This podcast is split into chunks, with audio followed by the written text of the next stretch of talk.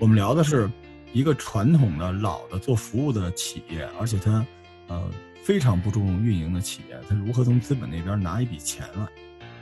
很多创业者，我想跟大家说啊，就是大家都有一个 made world better place 的心啊，但实际上你只要 made 两百个人 better place 就行。是什么驱动着每个不同的创业者？一次次失败和成功中，他们总结出了什么经验？欢迎来到一千零一个创业故事，揭秘创业直击核心，给你最精彩的故事，最实在的建议。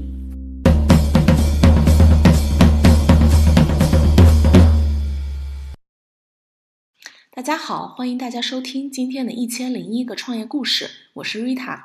今天节目上呢，我们邀请到了罗峰老师来给我们分享他的创业经历。罗峰老师自己呢，不仅是在微博上拥有百万粉丝的健康大 V，他在二零一八年和艾文老师一起录制的播客节目《头号玩家》，还在苹果 Podcast 中国中获得了年度最佳专辑。但今天我们想要聚焦的罗峰老师的身份，则是。本草生活品牌的创始人，本草生活呢是一个中医新零售品牌，它是第一家用胶囊诊所形式将新零售模式带入中医行业、激活中医行业的连锁品牌。品牌经营内容呢包括中医诊疗、药食产品等等。那今天在这个播客当中呢，罗芬老师会给我们分享的内容包括从解构传统中医开始，分析他自己的商业模式、用户和增长方法。那同时呢，他也会分享作为一个创业者他自己的成长经历是如何影响他的思维方式和格局的。时间关系，我们就直接开始。呃，那罗老师，您能简单介绍一下您自己的创业经历吗？就从一五年或者更早到现在。嗯，二零一五年，我我当时是从美国回来，美国回来，然后嗯，就想做一个创业，因为当时呢已经开始有很多很多的创业了。那个时候有一些这个。O2O O 崛起，O2O 的崛起其实后来它可能弱化成，呃，快递这事儿了，上门送餐什么的。但之前 O2O O 是挺诱人的。但是因为我母亲是个大名医，而且我其实不太喜欢中医。我觉得中医就是不是说它不对或者对，就是他不太愿意接受，嗯，不同的意见。就中医是属于那种我不听，我不听，我不听。就那种类型的，所以后来我就说，那我就矫情，我说那我就做一个跟中医有关的项目。也是因为我母亲当时身体不太好，我们家是一个嗯中医的一个家族企业，就是在北上，呃上海没有了，北京，然后广州、广深东佛会都有我们这家的诊所，是一个挺大的这么一个世家。所以当时我说，那我就做一个这个吧，然后我就去研究。呃，中医的问题，当然我们今天聊的这个创业跟中医无关啊，中医黑粉儿一一边待着去啊。我们现在聊的跟中医无关，我们聊的是一个传统的老的做服务的企业，而且它呃非常不注重运营的企业，它如何从资本那边拿一笔钱来？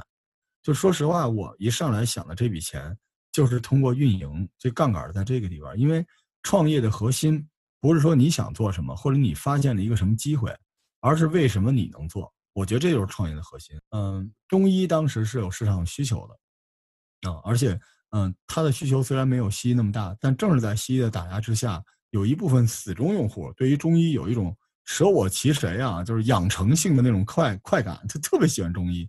所以，呃，当时我们中医遇到的问题是什么呢？首先，呃，价格不透明，对吧？然后医疗的这个医疗方式不透明，就说白了就是你的服务是不能标准化的。不透明都不是标准化的问题，首先就是不透明，让你觉得这个服务用户体验会非常不好。你不知道你在不同的生产者或者提供服务的人手里边会得到什么样的服务，这是中中医的一个特别大的问题啊，因为它没法实现均质化，所以呃服务不能均质化，再加上它的这个产品呢不标准啊不均衡，于是不透明，于是导致用户的体验非常非常的差。这就是好不容易来的用户都会体验很差，那么不来的用户就完全来不了，因为当时中医在线上没有任何一个方式能够引流，所以这些东西组合在一起啊，我就开始结合我之前的一些经历来想我们要做一个什么样的创业。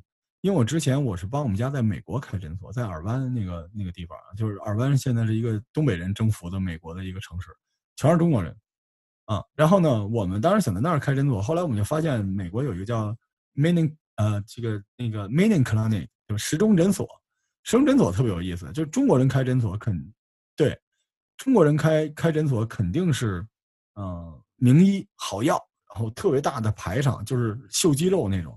但关键这个时代，那个时代过去房子便宜可以，但现在这个时代房子太贵了。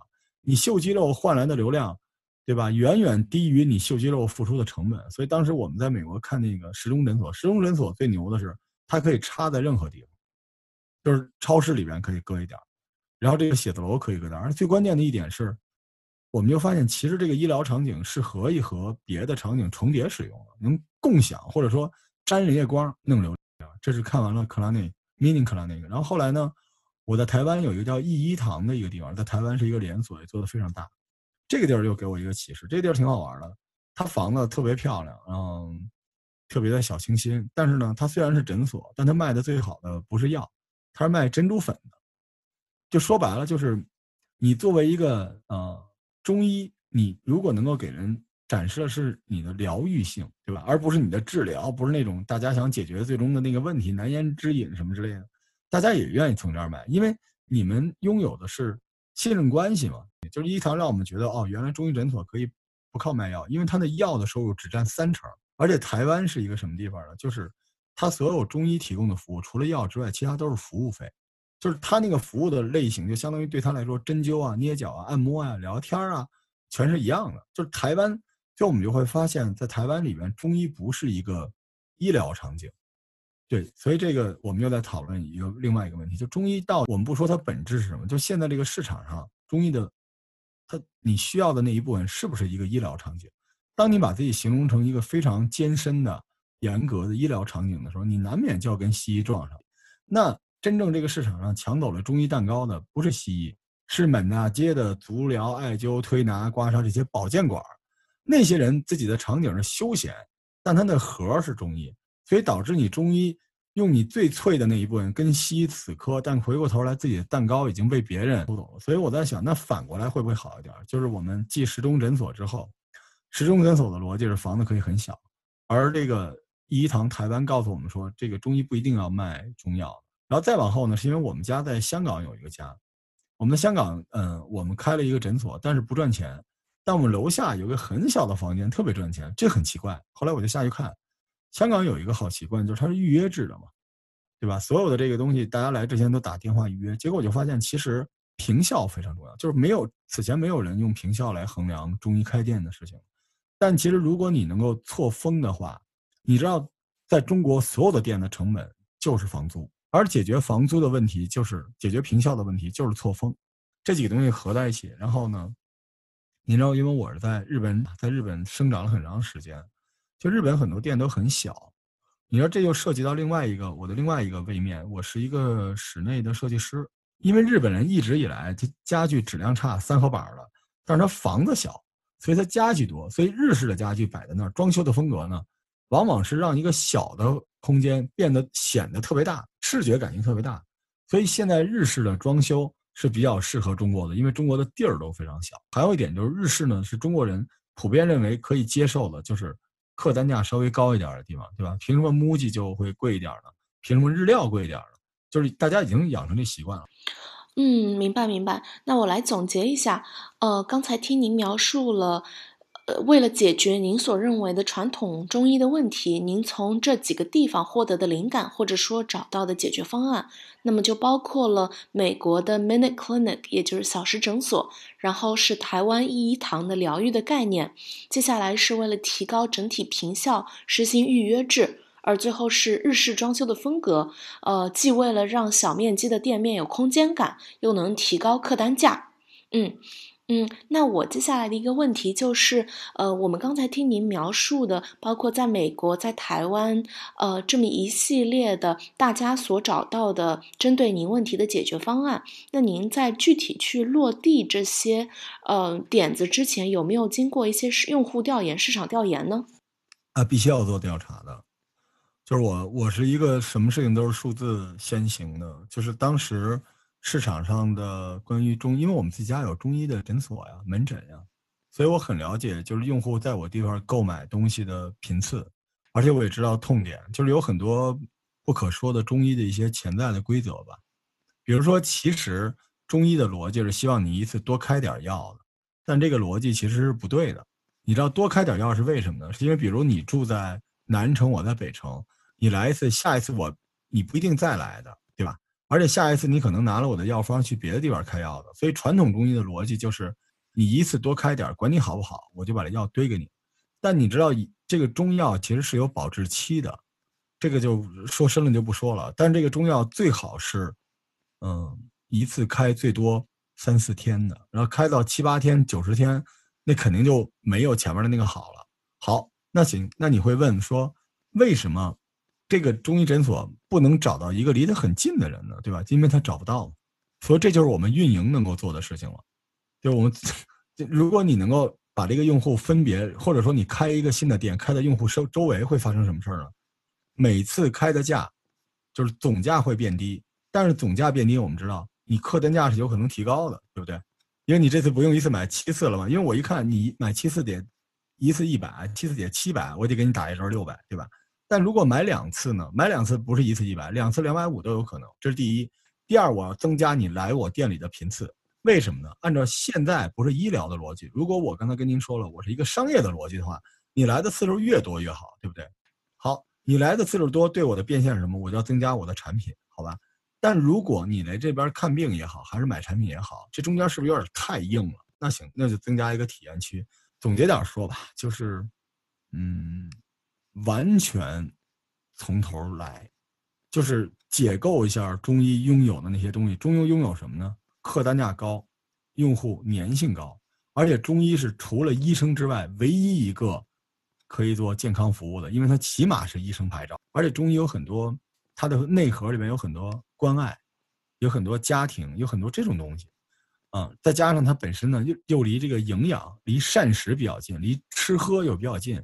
所以中医应该去的方式是关心别人，明白。所以通过解构中医，你们去提炼出了中医最核心的一些概念，包括它的疗愈性，包括它的人文关怀，而从而呢，你们又从这些呃基本概念上面再衍生出了你们的商品产品。呃，我想帮大家理解一下，就是。销售额上面吧，你们大概有多少是做服务，多少是卖这种呃各种衍生品和各种医疗产品呢？呃，哎，你这，哎，问的好专业啊！你这是尽调的人才能问的问题啊，一半一半。嗯，漂亮，nice。我完全为了支持您的项目，我给您放一些数据出来啊，纯粹为了那个节目效果啊。就是本草生活很奇妙，我跟你说几个潜规则吧。呃，中医。诊所就传统中医诊所里边，三成外治，七成内治，什么意思呢？外治就是针灸、火刮、艾灸、推拿、刮痧、正骨，这叫外治，就是用手的，扎针的、推拿的叫外治。内治就是开药，你知道吗？这是传统的中医诊所啊。我们这个地方是什么呢？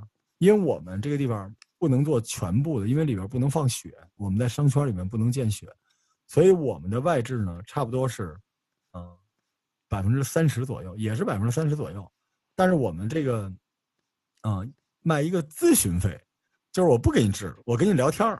这咨询费是什么呢？就是我们要求我们的诊所这个一里边的医生跟这个日本料理那个师傅那板前的师傅似的，也在那个柜台里跟我们一块儿陪你聊天儿。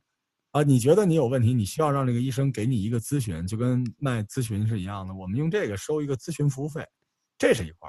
剩下的一块呢，是我们叫，嗯。这个咨询服务费加上我们刚才说的这个内置，就是外置，就是上手的这两个加起来，差不多百分之五十。剩下那个百分之五十呢，一部分是堂食和外带，就是你买我的商品，一部分是跟中药有关的。我们是这么算的。所以呢，如果你按照传统来算，就是服务是多少呢？服务是一半，然后买货多少呢？是一半。因为我们不按照传统中医来，我们就按服务和产品，正好是一半一半，黄金分割了。嗯，因为这里面有一个问题，就是服务基本都在线下体会体验，但是产品里面是完全可以在线上，所以我们这个项目向线上的开口是电商，因为实际上你做过运营，你会知道，如果有人说我通过线上我变得很火，然后往下导流，这是吹牛呢，你知道，我在新浪上一百多万粉丝呢，我是一个。健康领域的大 V，我都没办法往我的店里面导流，我最多往我店里导了一万多人，就才百分之一，这个流量非常的低。而且我们公众号，我们全都做了，但是真正能导导流的反而是电商，因为电商的逻辑恰好是网上的网，就是电商产品的一个重头，就是中医保健类的这个东西。这个东西在网上其实还很好卖，所以我们这个店就长成了这个样子，就是线下体验，线下喝，线下吃，线下见大夫，但是买东西直接线上付费。然后在店里边，我们就让他逼着他必须进我们的那个公众号，就是那个有赞里面买，然后回了家再用有赞买，而且这个买呢就加起来就是中医加拼多多了，就是你买完能够发券，别人也能就是这一套，这个还可以，嗯，然后加个会员制就行了。就是我们玩店到最后，所有的店的结果肯定是会员，嗯，因为储值和会员的逻辑不一样，会员是先付费，储值你拿到手里的是债。啊，这种不太适合我们这种融资做的项目。对，你们的用户粘性其实也是挺高的，被你们这个整个体系玩下来之后，很高啊，很高。对，因为我我觉得很多人，呃，他们在刚刚听到中医和新零售结合的时候，会想说传统中医很多人就认着医生去的嘛，所以都有点像是。宗教的信徒，您知道吗？这可能也有点招黑，对对吧？对吧？就是我信您，我来看看您，我可能就怀孕了。我不孕不育，就是不是开药看好的，是看您看好的。那呃，变变到新零售里面，大家可能会担心说，是不是商品化而不是个人化了以后，它就失去了一些用户粘性？但是我觉得大问题。嗯，但是您把它变成了一个生活方式之后，可能慢慢的融入他生活当中的一部分，我觉得这可能也是一个解决方案。其实这个挺狡猾的，就是这叫听众的预，就是用户的预期管理。因为实，即便是你把我当做了活菩萨，但你给我的钱还没你路边买奶茶的钱多呢，对吧？我叫什么菩萨呢？为凭什么我这么便宜嘛，对吧？就是我经常碰到病人跟我说嘛，到西医那边费半天劲，那个。就是花了一大堆钱，然后一千多块钱没治好，到我这儿花了六十块钱治好了。治好之后也没发朋友圈，哇，老罗太牛了，六十元治好一千元的，不是的，他发的朋友圈，嗨，就这么点一个破病，六十块钱的事儿，这给我麻烦呢。结果我我也不知道我算是这么点儿，我还是算破，我还是算病，就是所以这个逻辑是不对的，就是洗掉中医和用户之间的这个已经用坏了的关系，因为。不是说不能修正，但修正关系的成本太高了。重新建一个东西，让他们没见过，让他们觉得这是一个疗愈性的生活体验店，玩这个方向。然后你想想看，你把这个店里装满了全是大夫，人用户一来，一半的用户不进店了，为什么呢？即便我有病，我逛街呢，我逛街的逻辑是什么呢？是我想购物，想 happy，我不是想看病吧？你像到现在你牙疼，我说你看个病，你还得说等两天，等两天再说，对吧？但如果你把这个店，把医生都藏起来，它就是一个好玩的、能够买东西、能做的店。那人家医生进来，这个用户一来说：“哎，这个店不错。”就是你这个店好不好看，就是看他能不能主动进来。他进来的需求是消费，而不是看病。你这事儿就赢了。因为什么呢？因为你这样进来，你的期待是只要你好玩就行。这个时刻你发现，哇，你还有医生，对吧？你想想看这个道理。所以你这是田忌赛马。如果你一上来说自己医疗，人一进来，哇，我要治病，一看，哦，你中医呀，你这不是闹呢吗？就走了。反过来，哎，我想买块糖，结果进来，哇，您是大夫呀？你比起那个足疗保健那帮，你是个大夫，这个逻辑就不一样。你如果做的是底商，开门做生意，这个非常非常重要。明白，就是先把用户预期降低，或者说转移到商品这块儿，然后再提供给他这个医生的这一块儿。对，就给他惊喜呗。嗯，对对，你看，这就是我们的用户进店的动线设计。到店之后喝茶喝咖啡待着，就是我你不看病你也愿意在这个店里面待着。我有充足的信心，因为我自己还投了咖啡馆，我自己还有饭馆，就是他这个动线设计很重要。这些都完事儿之后，跟医生聊天，聊完天就被医生带到诊疗室。看病，稍作休息，不要离开。接下来，罗老师会和我们分享他在创业过程当中是以什么样的速度去开店的，犯了哪些错误，而他对于这些错误又是怎么样去弥补的。当然，我们也会聊到疫情对于他们公司的影响，以及疫情之后公司的战略计划。所以他们其实也很愿意把这个放到社交圈里去分享，因为就不一定说我有病，这个是我很隐私的事情，也可能是我去喝药茶，我去喝咖啡，我是一个很会生活的人。对，您说的这就是关键，就是我们为什么要在社交圈分享，是因为我们眼前的这个场景看起来能让我们比我们真实的样子厉害那么一点儿，所以美景、美食、美妙的或者新鲜的体验都可以，所以你就做这个就行了。因为你一个店不用那么多人养，你的首嗯。客大概两百个人，你就能养一个店了。对。OK，对，所以这个逻辑很简单，就是很多创业者，我想跟大家说啊，就是大家都有一个 made the world better place 的心啊，但实际上你只要 made 两百个人 better place 就行了，就是你要设定一个小而美，然后能用的东西，然后你复制，这是创业的逻辑，而不是说你做一个巨大无比的链条，每一关你都要自己搞，你肯定会死。嗯嗯，说起复制啊，我我们刚刚聊了特别久这个市场产品，然后正好谈到复制，那也谈一谈增长呗。就我知道您是呃一五年之后一直在北京呃开了八家店是吗？嗯然后后来在广州，一共您可以分享一下大概是什么样一个开店的速度吗？哎，有钱就能开得非常快。我说实话啊，就是我觉得这个吧，没什么好分享，因为我们的问题也在这儿，就是我们一八年开店有点开得太猛了，导致我们原本应该集中精力去做一个店，结果我们开了三个到四个店。就这个事情，我觉得嗯只是、怎么说呢？嗯，这就是运气了，真的是。很多人说选址不是选址啊，我们都知道喜茶隔壁肯定人多，但是你也选不到。嗯所以开店的逻辑其实，嗯，我现在想说一句啊，就是我们的经验教训吧。反过来跟大家一个建议，就如果你想做这种开店的创业的话，现在反而是个好时候，因为房租非常低，而且呢还有很多过去因为种种原因吧，就是产权不明的，现在都归回了国家的手里，而且国家现在在，啊、大力发展社区的精神文明文化建设，所以现在在开店，不要像我们那时候，我们那时候开店就是全全商圈，北京商圈最膨胀的时候。而且我们本草生活如果不是在北京，我们在广州，我们早赢了，因为北京的房租太贵了。我们这个模式嗯其实一开始，嗯、是稍微有点脱轨的。对这个，嗯就我自曝一下，是我的问题。我本来只想在北京开旗舰店，然后呢，我们也不是做加盟，我们是做合作。就你看完这个好，我们去你那个地方开店，我们来开，你找地方，对，其他都归我们。我们想这样的。结果当时北京的前三家店开完挺好的，我膨胀了。就是我们当时那个算法是支持这件事情的，就是你可以大规模的扩店。然后我想，如果我在北京，只要我不想赚钱，只要不赔，对吧？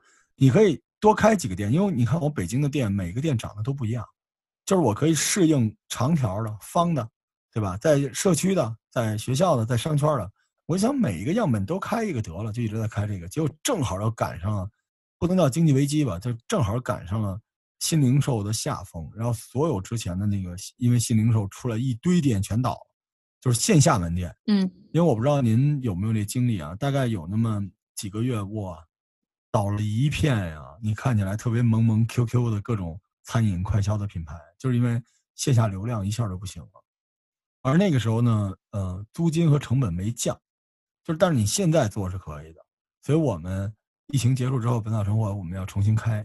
嗯那你们当时那些呃，您所描述那些经营运营或者说经营不是特别好的店，后面有关掉吗？肯定要关呀，嗯嗯嗯嗯，不好的关，然后再换别的地方再开，只能这样。我们现在幸亏关了，我们关了四家、五家店了。，OK，没办法，因为我们不关，我们这个企业就死了。你知道嗯现在疫情，而且本草生活这种地方是我们开在北京，我们大概在春节期间就不行了，因为北京已经没有人了。一月、嗯二月、三月、四月、五月了，已经。我们又是一个爱惜羽毛的公司，公司啊，就房租啊、员工啊、水电呀、这些东西，嗯、你如果当时我们没有听我们 COO 的话，这是我当时没下定决心，我们 COO 下定的决心，没有听 Eric 关的话，我们现在算了，我们要净赔大概将近四百万。嗯嗯，未来会好，是真的。就是疫情之后吧，大家对于健康的需求会变大，而且，呃，非医疗方式，就是像我们说的这种提升免疫力啊、提升抵抗力啊、增加身体素质啊，这些东西会有机会，但是要变得更聪明。嗯，唯一的对我们来说的嗯利好消息就是，嗯，房租会变便宜，而且人力资本也会变便宜。嗯，就是我们之前有一个员工闹着要离职嘛，就嫌我们一个月给开六千开少了。非想要八千，然后这两天问我们三千行不行？就你看吧，这个这个事情会让很多这个泡沫呢从零开始啊，让我们有共建的机会。但是坏消息是，嗯、资本市场的总体的存量到底有多大？而且我们大家知道，资本市场嗯这你最懂了，有一有多少钱是从美国来的，而现在在美国、中国的这些企业，嗯，也不是，就是还嗯会有一个比较敏感的阶段的。当然没有那么那么嗯严重啊，没有大家这个一帮人天天割完韭菜又说瑞幸是民族罪人，不至于啊。但是还是多多少少会受影响，因为美国那边还闹呢，对吧？所以如果美国那边嗯好不了的话，这资本市场是有点问题。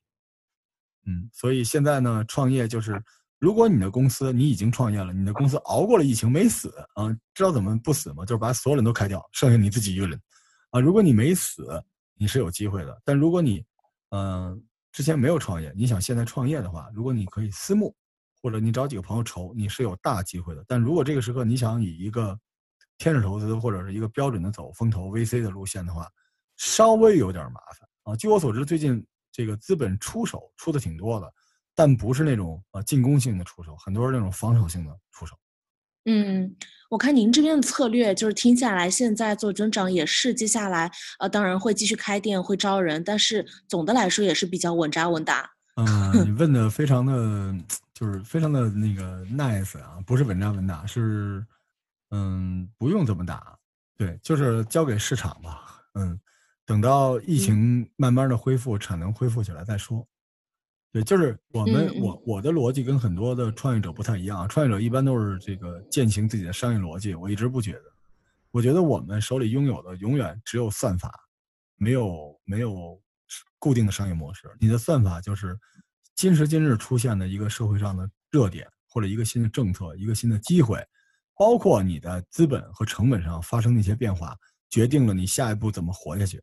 因为市场一直在变，两年之前你的玩法跟现在一点都不一样。我们当年刚创业的时候叫看中医，那个那个牌子 O to O 啊，我们是做线上诊疗的，后来我们又做了一个中医上门出诊，后来我们又开了这种共享医疗空间，然后我们又做了这个中药的呃美食、中药的咖啡、中药的饼干，然后我们又做了时钟诊所，后来我们又做了共享，就是那个呃叫什么共享办公里边做的这种嗯。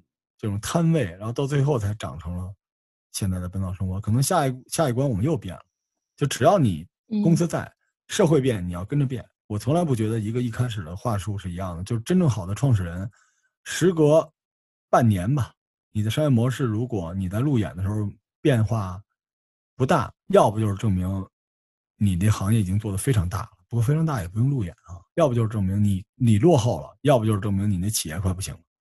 所以还是要不断的求变。对，今年的新的变化就是化整为零，我们要做一些那种极小的摊位啊，我们要让它更降维，嗯，把我们的产品做的，我们现在的产品已经不像药品了，但是还不够像商品，我们想让产品和商品结合一下，向做爆品的方向努力，然后最后可能剩下来是一个普通的商品啊，但是 也要向做爆款的方向去努力，嗯嗯。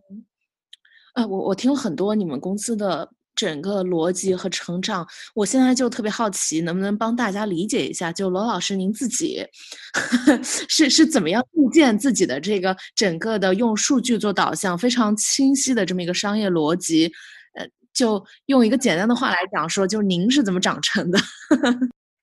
嗯，我是这样的，简单点说，就是可能跟我父母的关系吧，就是关系比较大吧，因为。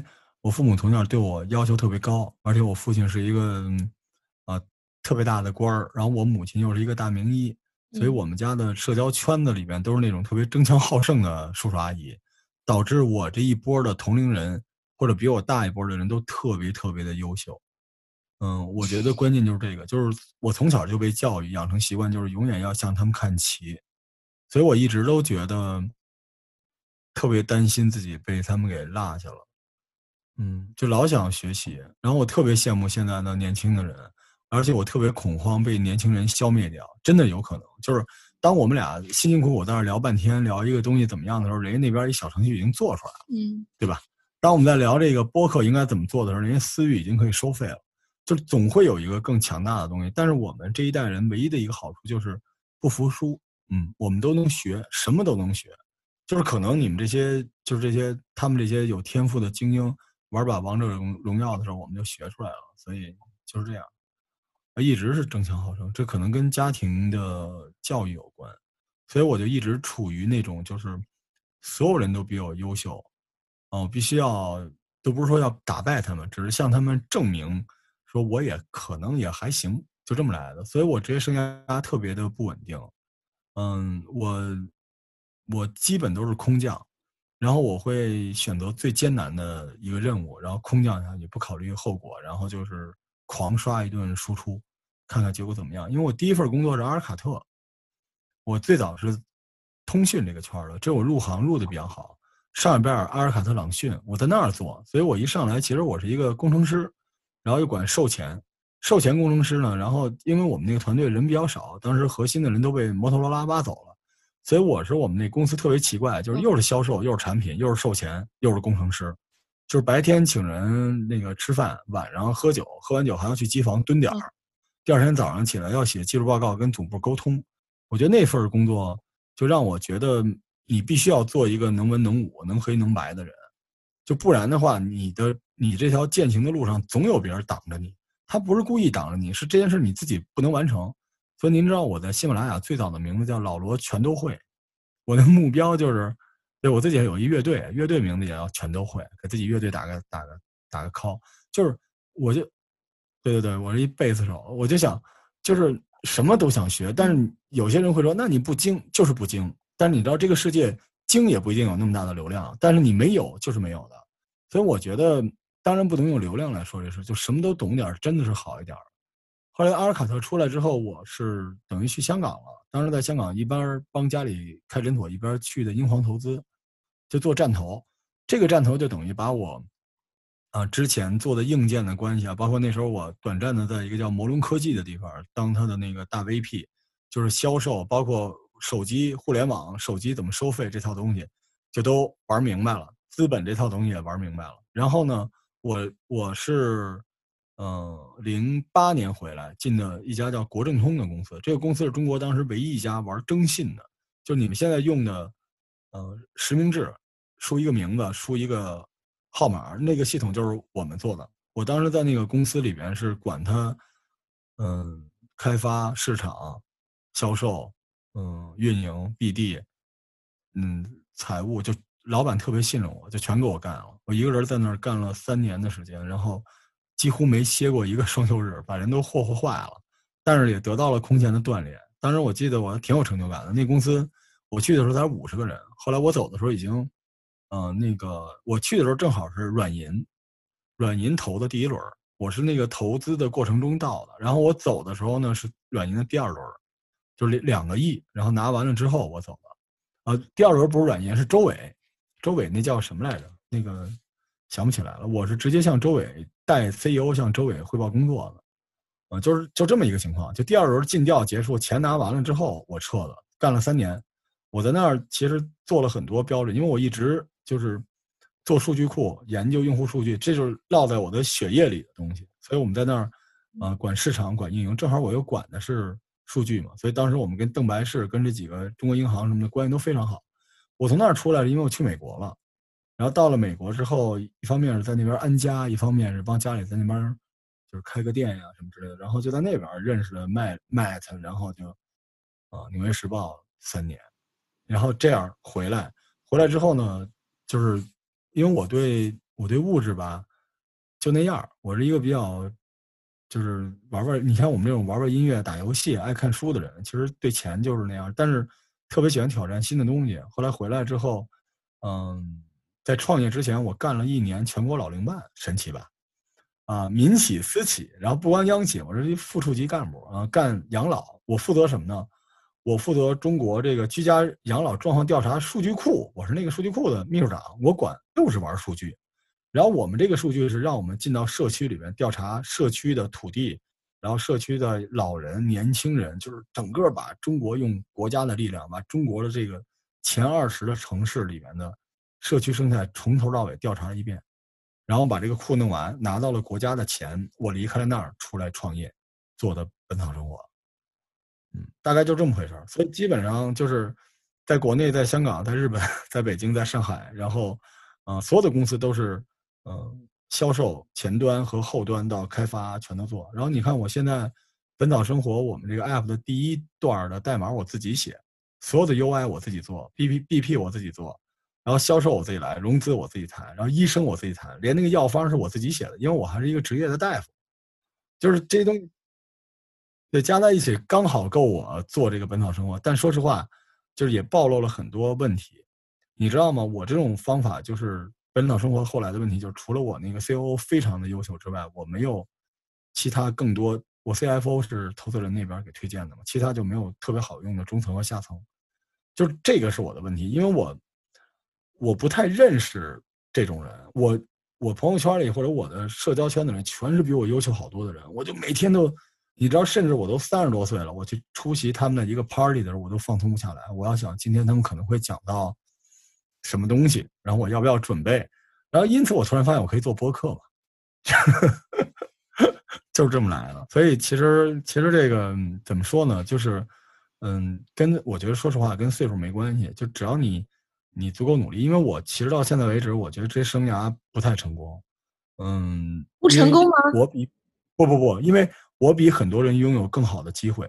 我认真的讲，真的是，就是很多人都会比我，就如果你你可能不一定能得到我这些机会，但是你一旦得到了，你做的比我好。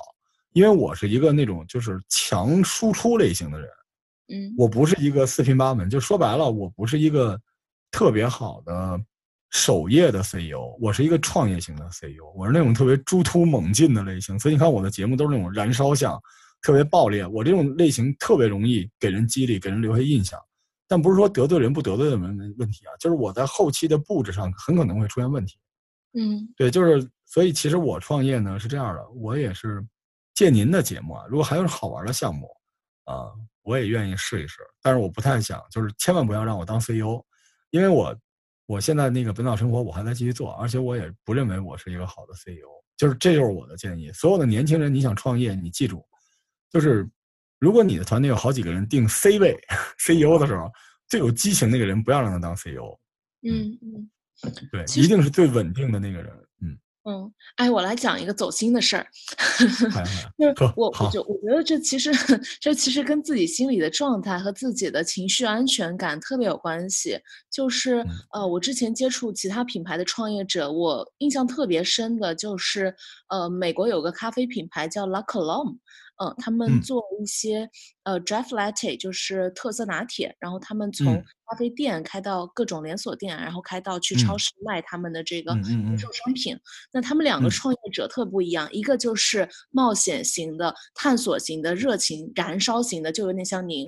那另一个，对，就您。嗯，另一个就是特别佛系的，有点像一个法国人，他就什么都没关系啊，没关系啊，他就是那个非常运营型的 CEO。嗯，对，这就是 CEO。嗯。那他们很不一样，就是这个法国人，这个特别呃什么都 OK 的这个人，他可能自己是对自己的生活非常有安定感，非常完整的满足，他觉得我在这里我很好哦，不像有一些创业型的创业者，呃，比如说这个马斯克，比如说乔布斯，他可能觉得。对吧？他可能是觉得我的生活、我的生命要到其他的地方去，我我这里不行。就或者说，您说我要赶超，我要去赶上这些。我我就是这种，我我就被他们给毒 害了。我就是这种类型的人。您有点像这个美国湾区所鼓励出来的创业者，就是就是非常的不对爆裂型的。就是我到今时今日，我一直就包括做一个小小的播客，我都希望我能够影响到每一个人。就是我希望我能够激励他们。如果是创业的话，我小创业我不做的，我一定要做一个，就是目标是要在大马路上或者在社区里，就是在平常的老百姓之间能够改善他们生活的事儿，我一定要做这个，不然我就不做，我就在家休息当播客，去激励小伙伴做也行。我是那种野心特别大的人，但是我不适合做 CEO，就是我经历了整个自己的这个创业嘛，到现在都四年多了，我在回忆的时候就有很多节点我做的是不好的。这个也是我们这个公司节奏上出现的问题，因为我们这个公司就一直以来，因为如我所说啊，就是我一直在让它变，因为我不想死。话说我们也一直没有赢，你拿到了资本的钱，相当于是债，你不能说你拿到了几千万你就赢了。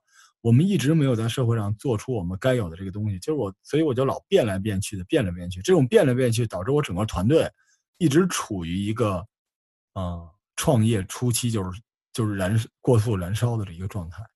啊，这是我的责任。但是呢，我不这么做怎么办呢？我想了，我只能把公司关了，然后我再创一个业，这个不行。嗯，就是很多像我们这轮公司都死了。可能如果你让我选的话，可能就是赛道选的不对。可是当时这个机缘确实也适合我们。那个时候，只有你手里拥有中医门诊，你才能做这个创业。但后来这个条件突然放宽了，导致我们的壁垒就一下没了。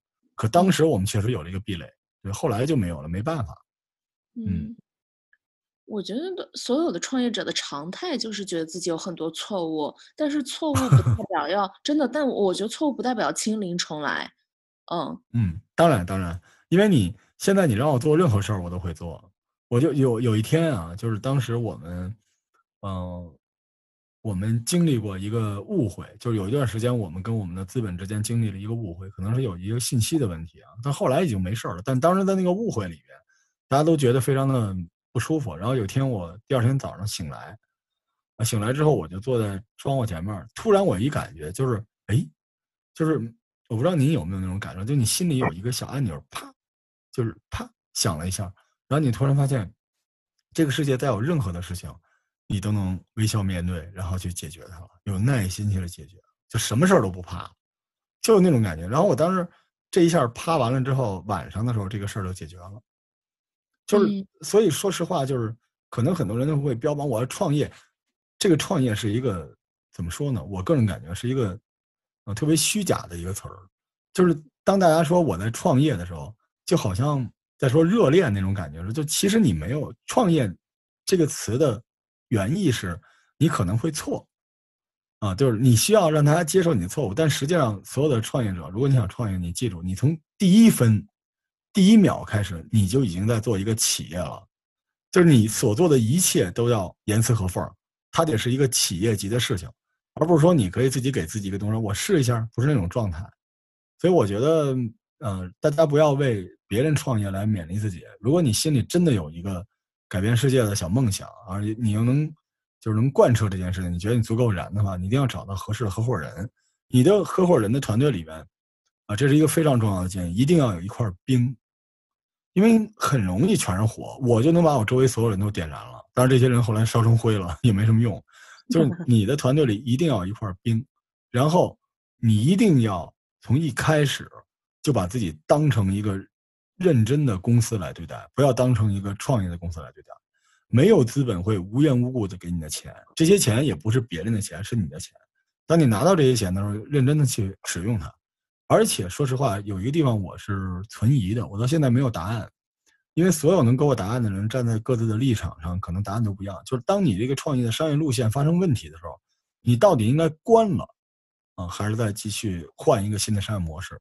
嗯，对，就是这个是一个问题。我选择的是没关，所以我把看中医的股权带到了本草生活。这件事后来也限制了我们在下轮融资里的一些问题。对，啊，但如果你关了呢，你良心不疼吗？对对，真的。我我在国外听好多播客，我每次都听那个想要找大家创始人都是怎么说的，就关于这个点，就是什么时候关，什么时候是所谓的转型，就是英文叫 pivot，就 when to pivot，when to close down。然后所有人就几乎所有人说的就是感觉，他会说数据，就百分之八十数据，但是百分之二十总归是看感觉的。是。会有点像您当初，您您最开始刚刚我们聊天，您说连续创业这个东西是有意义的，就只有连续创业才能去把握很多无法言说的东西。但是这个连续创业到底是你主动争来的还是被动？就是对于我的价格价值体系来说，因为我老自诩自己是一读书人，从我的价值体系来说，我希望我是被动连续创业。就这件事真的不行了，我再去创一个新的业。嗯，那肯定。但是还有一个可能，对，就是说你你这个业务已经不就是。如果你做的另外一件事能反补回来，比如我现在做的另外这件事情，就是社区这件事情，我要在中国拿到，我别中国，我在北京如果拿到五十个社区，每一个点里都有一个本草生活的位置，是不是很爽？就是我们原来本草生活要得到一个五十平米，需要花四十万左右，嗯，啊，就是开办资本，现在我们一分钱都不用，那对我们来说是不是一个好事？如果这样的话，我觉得我就愿意做。感谢罗芬老师在我们这一期节目上的分享，我们今天学到了很多。本草生活这样一个中医新零售品牌是怎么样用它的商业模式在市场当中去打出它的天下的？那今天的节目就到这里。老规矩，如果你想听什么特殊的行业或者说特殊的公司的故事的话，请给我留言哦。拜拜，我们下次再见。